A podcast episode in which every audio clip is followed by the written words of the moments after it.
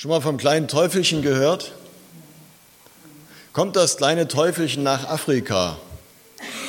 Guten Tag, ich bin das kleine Teufelchen mit dem kleinen Eimerchen und ich möchte bei euch klauen. Was willst du denn hier klauen? Wir haben doch selber nichts. Enttäuscht zieht das kleine Teufelchen wieder ab. Das kleine Teufelchen geht nach Deutschland. Guten Tag, ich bin das kleine Teufelchen mit dem kleinen Eimerchen und ich möchte hier klauen sagen ihm die Deutschen, das ist uns doch egal, wir sind gegen alles versichert. Das verdirbt dem kleinen Teufelchen dann doch die Laune und zieht wieder ab. Geht das kleine Teufelchen nach Polen. Guten Tag, ich bin das kleine Teufelchen mit dem kleinen Huch, wo ist denn mein Eimerchen?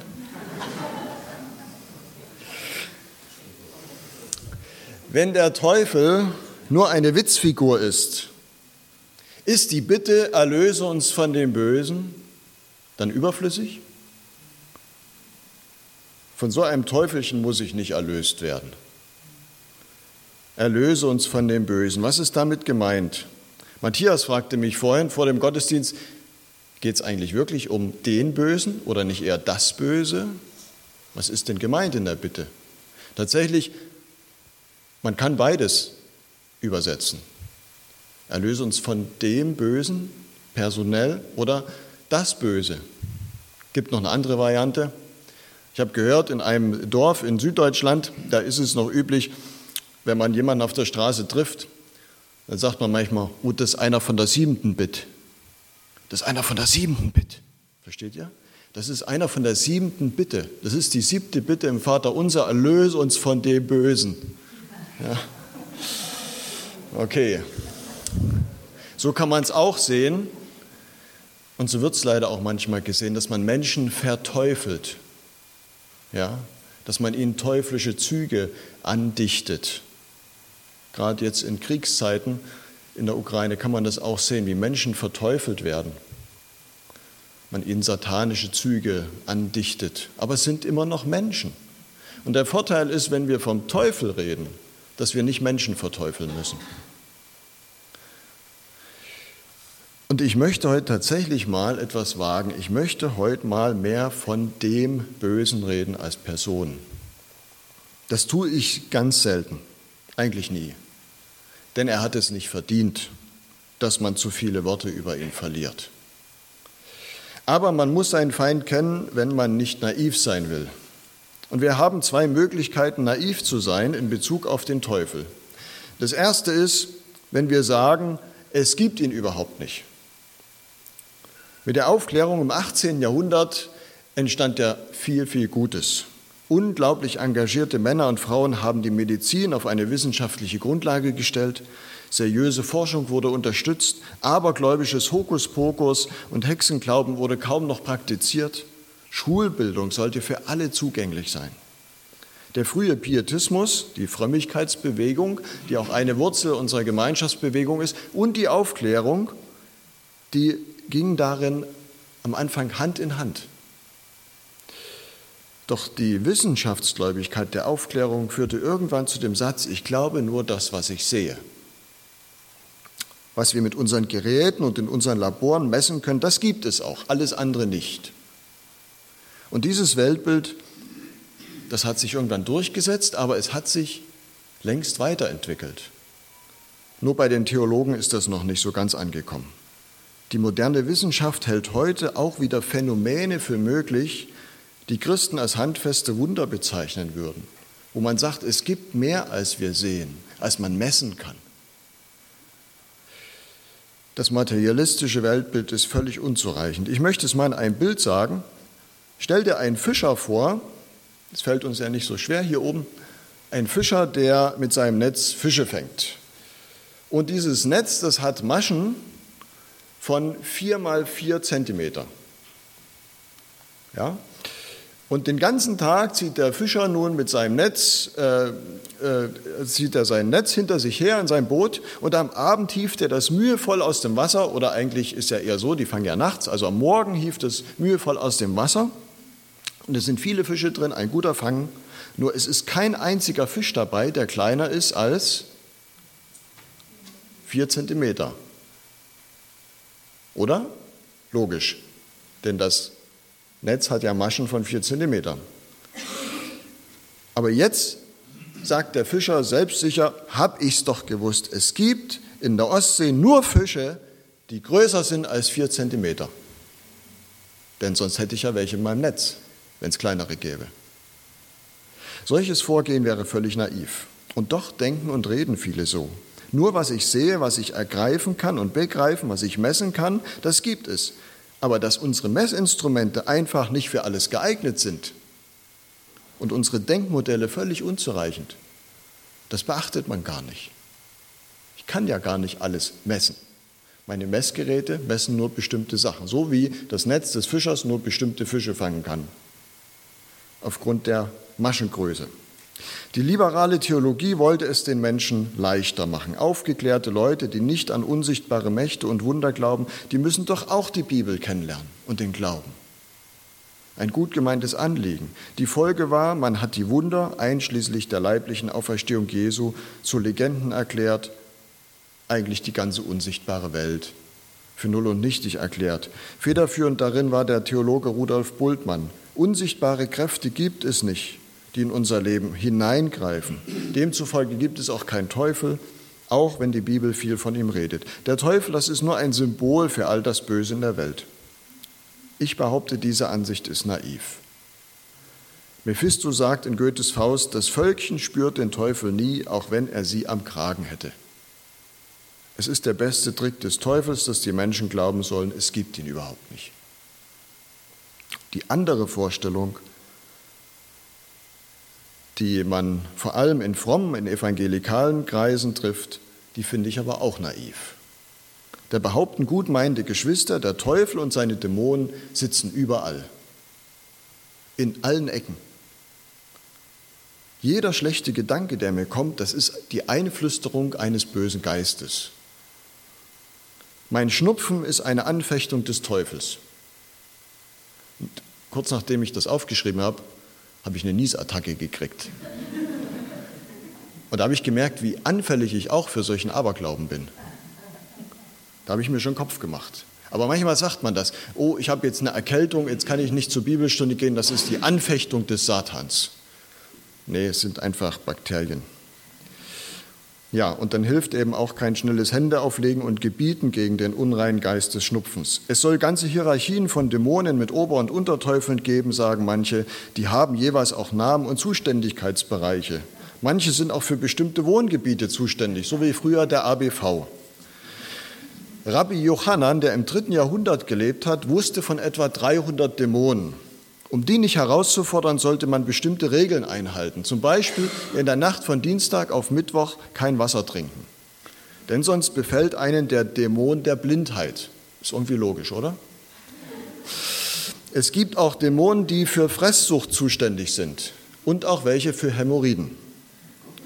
Solche Vorstellungen finden wir nicht in der Bibel. Wer solche Dinge vertritt, der kann sich vielleicht auf irgendwelche Erfahrungen berufen, die Menschen subjektiv gemacht haben wollen, aber das Wort Gottes hat er dabei nicht hinter sich. Im Alten Testament ist so gut wie nie vom Teufel die Rede. Auch Jesus führt keineswegs alle Probleme und Krankheiten auf Dämonen zurück. Wer das tut, der verunsichert Ratsuchende nur unnötig. Oder er stürzt Menschen sogar in schlimme Ängste und verhindert womöglich, dass die wirklichen Ursachen der Probleme angepackt werden. Wichtiges Zeugnis für die christliche Gemeinde ist immer die Bibel. Und wenn wir uns das kurze Markus-Evangelium allein anschauen, dann wird einiges klar. Es gibt den Bösen und er ist aktiv. Es bleibt dabei unklar, woher er kommt und warum es das Böse überhaupt gibt. Vielleicht darum, weil jede Erklärung das Böse verharmlosen und ein bisschen entschuldigen würde.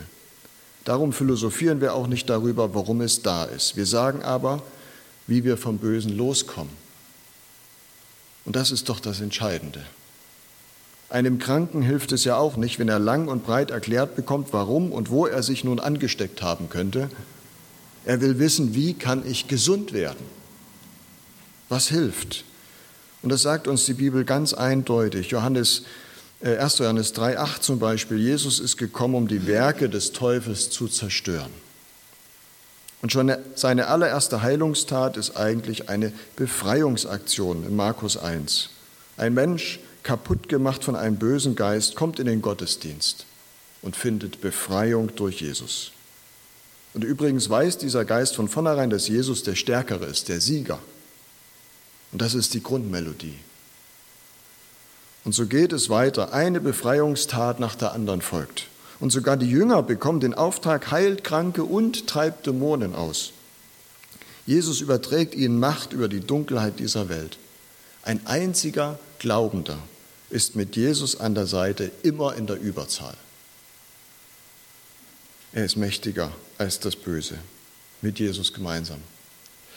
Zugleich bleibt die Gemeinde Jesu gefährdet. Sie ist das Lieblingsangriffsziel des Bösen. Der immer wieder selbstsichere Petrus bekommt von Jesus gesagt, Simon, der Satan hat begehrt, euch durchzusieben, wie man den Weizen durchsiebt. Lukas 22. Dein Leben wird durcheinander geschüttelt werden. Stell dich schon mal darauf ein. Und auch dein Glaube, dein Vertrauen wird dabei ganz schön auf die Probe gestellt werden. Und zugleich hört Petrus aber auch die Zusage von Jesus, ich aber habe für dich gebeten, dass dein Glaube nicht aufhöre. Wen Jesus einmal ergriffen hat, den lässt er nicht. Und er steht immer auf der Siegerseite. Er braucht darum auch keine Angst haben, weder vor der Zukunft noch vor irgendwelchen sichtbaren oder unsichtbaren Mächten. Die Tricks des Bösen sollten wir dennoch ein bisschen kennen. Er kommt nicht offensichtlich fies daher, schau mal, ich bin der Böse und ich verleite dich jetzt zum Bösen. Nee, so, so nicht, sondern eher ganz leise, so wie eine Schlange sich anschleicht. Und seine Absicht ist Misstrauen sehen und uns das Vertrauen klauen. Von daher stimmt das mit dem Eimerchen doch ein bisschen. Mit Adam und Eva zum Beispiel will er über Gott reden. Dabei nimmt er sogar Gottes Worte in den Mund. Hat Gott nicht gesagt und so, macht er so Zitate. Er gibt sich sozusagen als Theologe. Also darum hütet euch vor den Theologen. Er flüstert den Menschen ein, na, so hat Gott das doch nicht gemeint, so ernst muss man ihn doch nicht nehmen, der will euch nur einengen und bevormunden. Der Teufel sät Misstrauen zwischen die Menschen und zwischen Menschen und Gott. Bis heute ist das so. Adam, zu Deutsch der Mensch, er lässt sich manipulieren, lässt sich den Kopf verdrehen, lässt sich das Vertrauen rauben. Das ungetrübte Vertrauen, was die Beziehung prägte, es verflüchtigt sich. Die ursprüngliche Einheit zwischen Mensch und Gott, sie wird aufgelöst. Der Mensch gewöhnt sich daran, für sich allein zu sein. Von nun an drehe ich mich um mich selbst in Sorgen, in Egoismus, in Trägheit, und was dann folgt, ist Hochmut und Neid, Hartherzigkeit und Trägheit, Lüge und Streit, Mobbing und Mord. Das alles sind die Folgen einer gestörten oder kaputten Verbindung zu Gott. Die Saat des Misstrauens ist aufgegangen. Und jetzt schlüpft der Böse in eine neue Rolle. Es ist die des Staatsanwalts, des Verklägers. Darum hütet euch vor den Juristen. Der Titel Satan also Augenzwinkern, ne, ist klar. Der Titel Satan ist griechisch und heißt der Verkläger, der Ankläger. Satan stellt sich also vor Gott hin und zieht über die Menschen her. Schau dir mal diese Versager an. Sie folgen dir nicht mehr, sie treten deine Gebote mit Füßen und wollen mit dir nichts mehr zu tun haben. Sie sind deiner Liebe doch nicht wert. In Offenbarung 12 kannst du es lesen, der Teufel ist der Verkläger unserer Brüder, der sie verklagte Tag und Nacht bei Gott. Wer als Christ also viel über sein eigenes Versagen nachdenkt, sich selbst anklagt, der muss sich demnach fragen, höre ich hier etwa auf die Stimme des Verklägers? Höre ich viel mehr auf die Stimme des Verklägers als auf die Stimme meines liebenden Vaters? Dessen Stimme klingt doch ganz anders. Hab keine Angst ich habe dich erlöst. Ich habe dich freigekauft. Ich habe dich bei deinem Namen gerufen. Du gehörst mir. Also das Misstrauen in Gottes Güte und die Selbstanklage sind wie ein Keil, den der Böse zwischen dich und Gott treiben will. Aber Gott in Jesus lässt nicht von dir. Und das veranschaulicht sehr schön auch der Film, der nicht für schwache Nerven ist, Die Passion Christi von Mel Gibson. Da geistert ja auch in ein paar Szenen so der Teufel rum Und er versucht Jesus noch ein letztes Mal, bevor er ans Kreuz geht. Er flüstert ihm ein, keiner hält sowas aus, was jetzt auf dich zukommt, diese Schmerzen, diese Ablehnung. Doch Jesus hält an der Liebe zum Vater fest und er hält an seiner Liebe zu den Menschen fest. Und er bleibt treu. Und dann stirbt er den grausamen Tod am Kreuz. Alle Bosheit der Welt entlädt sich dort an ihm. Weg mit dem Messias, wir wollen nicht, dass dieser über uns herrsche, kreischen die Massen. Aber Jesus tritt selbst noch in dieser Todesstunde für die Menschen ein. Vater, vergib ihnen. Sie wissen nicht, was sie tun. Sie sind verführt. Und er hält immer noch an seinen Menschen fest und damit ist der Teufel besiegt. Er hat sein Ziel nämlich nicht erreicht, Gott und Menschen auseinanderzubringen. Und damit ist er blamiert bis auf die Knochen. Und im Film wird das so dargestellt, dass er laut aufheult, als Jesus stirbt, und auf einmal völlig nackt dasteht. Der Satan ist seiner Macht entkleidet und er ist erledigt. Paulus schreibt es auch so im Kolosserbrief. Er ist seiner Macht entkleidet. In Gottes Augen ist er der Lächerlichkeit preisgegeben, also eine Witzfigur geworden. Und darum ist es auch erlaubt, über den Teufel Witze zu machen. Theologisch begründet. Aber die Sache ist ja noch nicht gegessen, oder? Sie ist entschieden, ja. Ein für allemal. Dass es heißt, am Kreuz sind Sünde, Tod und Teufel besiegt, das stimmt. Aber überall, wo wir hinschauen, entdecken wir noch Tod und Sünde und wie das Böse rummanipuliert und irgendwelche Kolonnen in Bewegung setzt und man weiß nicht, was er eigentlich vorhat. Ich habe das lange nicht so richtig verstanden. Was ist denn nun? Wenn er besiegt ist, warum feiert das Böse dann scheinbar einen Triumph nach dem anderen? Und dann fand ich diesen Vergleich. In jedem Krieg gibt es eine Entscheidungsschlacht. Im Zweiten Weltkrieg war das die Landung der Alliierten in der Normandie. Das war der sogenannte D-Day am 6. Juni 1944. Damit war der Ausgang des Krieges und der Sieg über Hitler besiegelt. War klar. Ist nur eine Frage der Zeit. Nun konnte immer neuer Nachschub aus Amerika äh, und, und Kanada und England auf den Kontinent gebracht werden. Doch zu Ende war der Krieg damit noch längst nicht. Es gab noch harte Kämpfe und viele Tote. Zu Ende war alles erst am Victory Day, ein ganzes Jahr später am 9. Mai 45. Es gibt viele Gemälde über Ostern, schon aus der frühen Kirche, und da steigt Jesus am Ostermorgen wie ein Held aus dem Grab. Mit den Füßen tritt er auf den Teufel und auf Totenschädel. Er ist der Sieger. Es gibt auch viele alte kirchliche Lieder, die das besingen. Das war der D-Day. Und das Neue Testament fordert uns auf, seid wachsam bis zum Victory Day. Bis Jesus wiederkommt in Macht und Herrlichkeit. Gebt dem Teufel keinen Fußbreit Raum in eurem Leben. Epheser 4, 27, gebt nicht Raum dem Teufel. Und der Teufel bekommt den Fuß in die Tür, wird dann beschrieben, wenn wir zum Beispiel an unserem Besitz kleben, anstatt fröhlich zu geben wenn wir schlecht übereinander reden, wenn wir nachtragend sind und so weiter. Paulus fordert die Gemeinde darum auf, redet, was gut ist und was Segen bringt und vergebt einander, wie Gott euch vergeben hat. Das ist also nicht meine Privatsache, meine persönliche Frömmigkeit, sondern hier steht die Frage, für wen arbeite ich eigentlich? Wem geben wir gemeinsam Raum, auch als Gemeinde? Wir könnten also sagen, der Teufel ist nur so einflussreich, wie wir im Einfluss zugestehen. Gebt ihm keinen Einfluss, keinen Raum. Öffnen wir ihm also nicht die Tür, sondern Gott. Wie geht das? Gott können wir nicht sehen, aber wir können seine Stimme hören.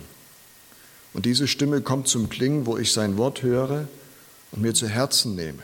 Und ich suche außerdem die Gemeinschaft mit Christen. Die Bitte, erlöse uns von dem Bösen, die Bitte um Befreiung vom Bösen, auch von konkreten Bindungen, von Lebenslügen, von Süchten, sie gehört mitten in die Gemeinschaft der Gläubigen. Denn wo zwei oder drei in seinem Namen, im Namen Jesu zusammenkommen, Da ist er mit seiner Macht wirksam und befreiend anwesend. In der Offenbarung malt uns Johannes gewaltige Bilder vor Augen. Es sind Bilder, die die Angst vertreiben. Die Gemeinde war grausamer Verfolgung ausgesetzt und meinte, Gott hat eventuell die Kontrolle verloren. Vielleicht an das Böse sogar. Und mancher hat auch heute den Eindruck, hat Gott noch die Kontrolle? Oder hat er sie abgegeben an das Chaos, an den Durcheinanderbringer? Und dann hört und liest man Folgendes über Jesus, gleich zu Beginn der Offenbarung. Sein Haupt aber und sein Haar war weiß wie weiße Wolle, wie der Schnee, und seine Augen wie eine Feuerflamme, und seine Füße wie Golderz, das im Ofen glüht, und seine Stimme wie großes Wasserrauschen. Und er hatte sieben Sterne in seiner rechten Hand, und aus seinem Mund ging ein scharfes, zweischneidiges Schwert, und sein Angesicht leuchtete wie die Sonne, scheint in ihrer Macht. Und als ich ihn sah, fiel ich zu seinen Füßen, wie tot. Und er legte seine rechte Hand auf mich und sprach zu mir, hab keine Angst. Ich bin der Erste und der Letzte und der Lebendige. Ich war tot und siehe, ich bin lebendig von Ewigkeit zu Ewigkeit und habe die Schlüssel des Todes und der Hölle. Und das gilt auch heute. So mächtig ist er. Niemand kommt gegen den König Jesus an. Und jeder, der seinen Namen anruft, gehört zu ihm. Und für den ist der Böse keine echte Gefahr mehr. Er ist sicher, er ist geborgen. Er hat den Mächtigen hinter sich oder an seiner Seite. Und darum heißt die Frage, weißt du, dass du auf der Siegerseite stehst? Wenn nicht, dann bitte Jesus darum, dass er dich befreit und dir alle Schuld vergibt. Dann hat der Böse kein Packende mehr. Uns fehlen heute die, die Symboliken, die, das Anschauliche. In der frühen Kirche, da wurde das so gemacht, dass die Leute, die sich taufen lassen wollten, die wurden von Kopf bis Fuß mit Öl eingerieben. So wie ein Ringer. Habt ihr schon mal Ringen geschaut? Ja. Und damals in der Antike hat man so miteinander gerungen, das war eine der höchst anerkannten Sportarten, dass sich die Ringer eingeölt haben von Kopf bis Fuß. Warum? Du kriegst den nicht mehr zu packen, das flutscht immer so weg, ja? Also da, da musst du schon irgendwie ganz besondere Griffe anwenden, um den zu Boden zu kriegen. Und so haben, also wurden auch die Täuflinge, äh, die sich taufen lassen wollten, eingeölt von Kopf bis Fuß. Ja, stellt euch das mal vorher. Ich glaube, mit Teppich wäre das nicht so gut. Ähm, als Zeichen dafür, der Teufel, die Dunkelheit, das Böse hat kein Anrecht mehr an dir. Und das kann dich packen, wie es will, hat keine Chance. Denn du gehörst zum Sieger über Hölle, Tod und Teufel, zu Jesus Christus. Das ist jetzt dein Platz. Zum Abschluss, ich mache das sonst nie zum Thema, aber weil es hier an der Stelle passt, will ich noch zwei Hinweise geben. Wir warnen als Gemeinde unbedingt vor Handlungen, die dem Bösen Tür und Tor weit öffnen. Zum Beispiel Uwe äh, Matthias Kraus war ein gefragter Wirtschaftsastrologe in Deutschland. Viele große Unternehmen befragten ihn über die Sterne. Und Kraus hatte teilweise zu 80 Prozent mit seinen Vorhersagen recht. Und er selbst führt das auf dämonische Kräfte zurück, die ihm dabei halfen. Inzwischen ist Kraus Christ geworden und er sagt, Tarotkarten legen ist mit Geistern und Dämonen verbunden. Reiki, eine angeblich neutrale Methode zur Verbesserung des körperlichen und seelischen Wohlbefindens, ist eines der gefährlichsten Gebiete der Esoterik überhaupt. Wer das praktiziert, taucht in ein okkultes System ein. Dasselbe gilt für ihn auch für Bachblüten- und Edelsteintherapien. Alle diese Therapien sind wirksam. Doch diese Praktiken haben häufig eine Quelle und ein Ziel, nämlich den Menschen von Gott entfernen und in die Fänge böser Mächte zu bringen. Für Christen sollte es ganz klar sein, solche Praktiken meiden wir. Weil Gott unser Bestes will, warnt er uns, lass dich nicht auf diese Dinge ein, auch wenn sie verlockend sind und dir Heilung versprechen. Im 5. Mose 18 lesen wir, dass nicht jemand unter dir gefunden werde, der Wahrsagerei, Hellseherei, geheime Künste oder Zauberei treibt, oder Bannungen oder Geisterbeschwörung oder Zeichendeuterei vornimmt oder die Toten befragt. Und ich weise auch ausdrücklich auf die althergebrachte Form des Besprechens hin. Oft kommt das Besprechen in einem christlichen Gewand daher. Da werden in Beschwörungsformeln die drei höchsten Namen bemüht. Der Besprecher beschwört Gott, betet ihn aber nicht an. Gottes Name wird missbraucht. Und was dann außerdem folgt, ist meist eine unverständlich gemurmelte Zauberformel auf Latein oder in einer anderen alten Sprache. Und in dieser Zauberformel werden Geister oder sogar der Teufel selbst angerufen. Man nimmt dann Zauberbücher zur Hilfe, zum Beispiel das sechste und siebte Buch Mose, das überhaupt nichts mit Mose zu tun hat, oder andere, Tennenbronner Zaubersprüche und anderes. Und damit ist wohl klar, das ist kein harmloses Getue, sondern höchst gefährlich. Wer jetzt den Eindruck hat, ich habe in diesem Bereich vielleicht bin ich zu weit gegangen oder habe ich Schuld auf mich geladen, dem kann ich nur sagen, lass dir das vergeben. Lass dir das abnehmen. Lass dir die Ketten abnehmen, die dich an die Dunkelheit binden. Such dir einen Seelsorger und bekenne deine Schuld. Sprich es aus und bring es ans Licht. Niemand verurteilt dich deswegen. Wie viel tun wir auch unbedacht und ohne Vorwissen?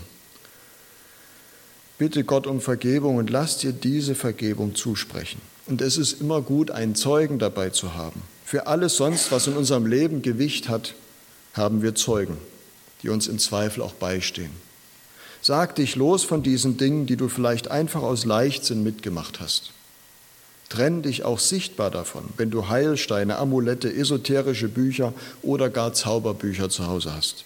Und dann geh neue Schritte. Lass dich verändern und ermutigen durch Jesus. Lerne alles über ihn, was du in die Hände bekommst. Bete, rede mit Gott, such die Gemeinschaft mit anderen Christen. Und frage Gott, wie du ihm mit deinem Leben dienen kannst und nicht mehr nur für dich selbst lebst. Und vor allem danke Jesus immer wieder neu. Er ist dein Retter, er ist dein Befreier und er bleibt der Sieger. Der Böse hat kein Anrecht mehr auf dich, auch wenn er ihr, dich das Glauben machen will. Christus wird mit dir zum Ziel kommen. Und er wird mit seiner geliebten Welt zum Ziel kommen. Und er will dich und mich dafür gebrauchen. Wir bitten darum weiterhin um Befreiung vom Bösen. Wir wollen nichts mit ihm zu schaffen haben sondern weisen ihm die Tür. Und wo Misstrauen und Spaltung und Anklagen kursieren, dann machen wir nicht mit. Wir machen bei Jesus mit und bei seiner Gerechtigkeit und bei seiner Barmherzigkeit und bei seiner Suche nach dem Verlorenen. Amen.